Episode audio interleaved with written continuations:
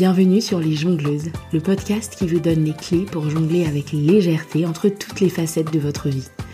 Je suis Ruth Manou, coach de vie et future psychologue. Je suis aussi deux fois maman, passionnée de musique et de pop culture. Et chaque semaine, je m'inspire de tout ça pour vous aider à retrouver votre voix intérieure, loin des injonctions et des chemins balisés. Pourquoi? Pour que vous puissiez jongler avec fluidité entre toutes les facettes de votre vie. Je vous donne rendez-vous tous les vendredis pour un nouvel épisode. Abonnez-vous à la newsletter ou sur votre plateforme d'écoute préférée pour être notifié des nouvelles sorties. Et je compte sur vous pour partager largement autour de vous et pour laisser une pluie d'étoiles et de commentaires partout où c'est possible. Bonne écoute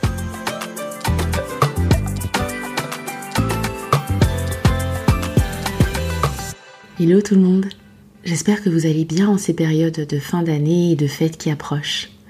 En parlant de fêtes justement, l'autre jour je regardais mes enfants préparer leur euh, lettre au Père Noël et je me suis demandé à quel moment de notre croissance on perdait cette faculté à, désirer. Je me suis demandé à quel moment de notre vie on arrêtait de se poser comme ça et de penser de façon très délibérée à ce qu'on désirait pour nous-mêmes et le poser sur le papier.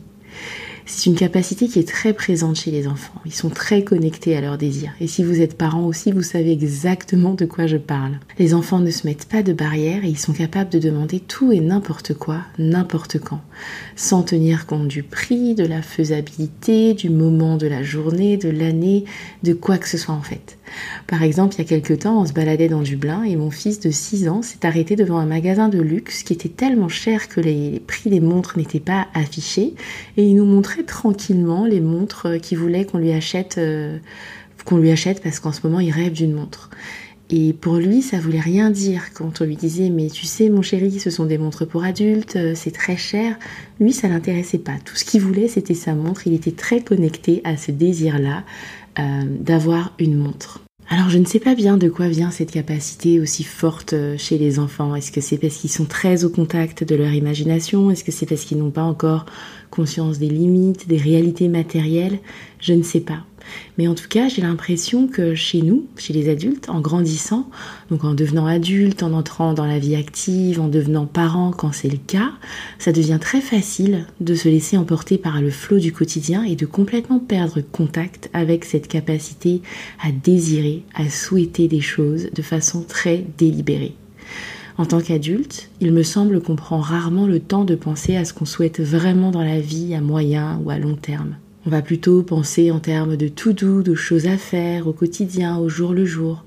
Et quand on s'essaie à avoir une vision un peu plus long terme pour nous-mêmes, pas pour la vie professionnelle ou pour nos, nos, entreprises ou quoi que ce soit, pour nous-mêmes vraiment, quand on s'essaye à faire ça, c'est parfois sous la forme de bonnes résolutions qui se font vite oublier au bout de quelques semaines. Eh bien, dans l'épisode d'aujourd'hui, j'ai envie de vous inviter à vous reconnecter à cette capacité à désirer et à l'utiliser pour créer votre vision pour votre propre vie. Et comme toujours, avant de parler du comment, parlons du pourquoi. Pourquoi c'est important de se créer une vision pour sa propre vie? La première raison, c'est que c'est une façon de reprendre son pouvoir, et de se débarrasser de cette impression de ne pas vraiment être au contrôle de sa propre vie ou de subir les événements qui se produisent pour nous. Ça permet de créer petit à petit la vie qu'on veut vraiment pour soi-même. Quand vous avancez dans la vie avec une vision très claire pour vous-même, c'est comme si vous alliez euh, faire votre marché avec une idée très précise des plats que vous avez envie de cuisiner et des ingrédients qu'il vous faut. Vous savez quels commerçants vous allez aller voir, vous savez lesquels vous allez éviter. Sur le chemin, si vous vous faites alpaguer et qu'on vous propose des choses qui n'étaient pas sur votre itinéraire, il vous suffira de jeter un coup d'œil à votre liste pour décider facilement si ce qu'on vous propose est justement l'ingrédient parfait auquel vous n'aviez pas pensé, ou si c'est de la pacotille et que vous n'allez même pas répondre. Et qu'est-ce qui se passe sans la liste? Ben, Les choses peuvent très bien se passer et il n'y a aucune forme d'obligation dans ce que je propose. Mais il y a un petit risque que vous perdiez du temps dans le marché, à essayer de décider sur le moment et à hésiter devant tous les étals. Il y a un risque aussi que vous soyez encore plus confuse en sortant du marché, que vous vous demandiez ce que vous allez bien pouvoir cuisiner avec euh, ce que vous avez acheté, que vous vous rendiez compte que vous avez pris des choses dont vous n'aviez pas vraiment besoin ou qui étaient de mauvaise qualité. Il y a des chances aussi que vous vous blâmiez de ne pas avoir réussi à dire non à cette commerçante tellement sympa ou que vous la blâmiez elle pour vous avoir refourgué des produits de mauvaise qualité, inutiles, voire dangereux. De la même façon, quand vous avancez dans la vie en étant très connecté à la vision que vous avez pour vous-même, il devient beaucoup plus facile de traiter les voies extérieures exactement comme ces commerçants du marché. Ça les rend neutres d'une certaine façon et c'est vous qui décidez de ce que vous en faites.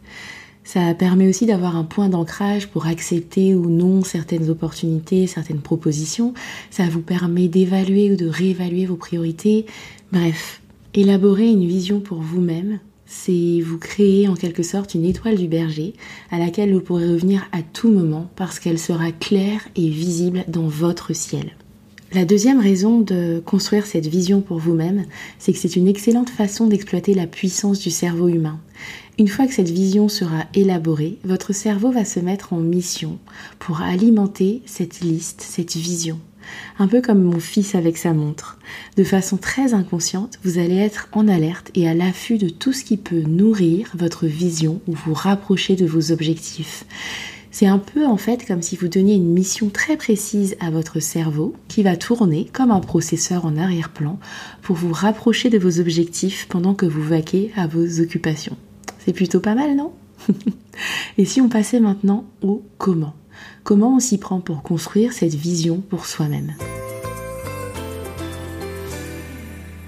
Alors donc vous voilà lancé pour une session d'écriture expressive, de journaling autour de cette thématique. Si vous ne voyez pas de quoi je parle, je vous renvoie au dernier épisode où vous pourrez tout apprendre sur cette pratique et télécharger le guide pour démarrer. Si au contraire vous voyez très bien de quoi je parle, je vous laisse attraper votre carnet, votre stylo et c'est parti. Avant de commencer, je vous propose une liste de domaines de vie pour vous aider à démarrer, mais je vous laisserai adapter euh, pour vous-même parce que vous êtes l'experte de votre vie. Euh, il y a huit domaines que je vous laisserai noter. Le premier domaine va être la relation à soi. Dedans, vous pouvez noter la santé, le bien-être, le développement personnel, la spiritualité, le sport. Et à vous de compléter. Le deuxième domaine que je vous propose, c'est la vie professionnelle. Le troisième domaine, ce sont les finances. Dans le quatrième domaine, vous pouvez noter vos projets personnels. Le cinquième domaine, la vie de couple, si c'est votre cas. Le sixième domaine, la vie de famille. Le septième domaine, l'environnement de vie.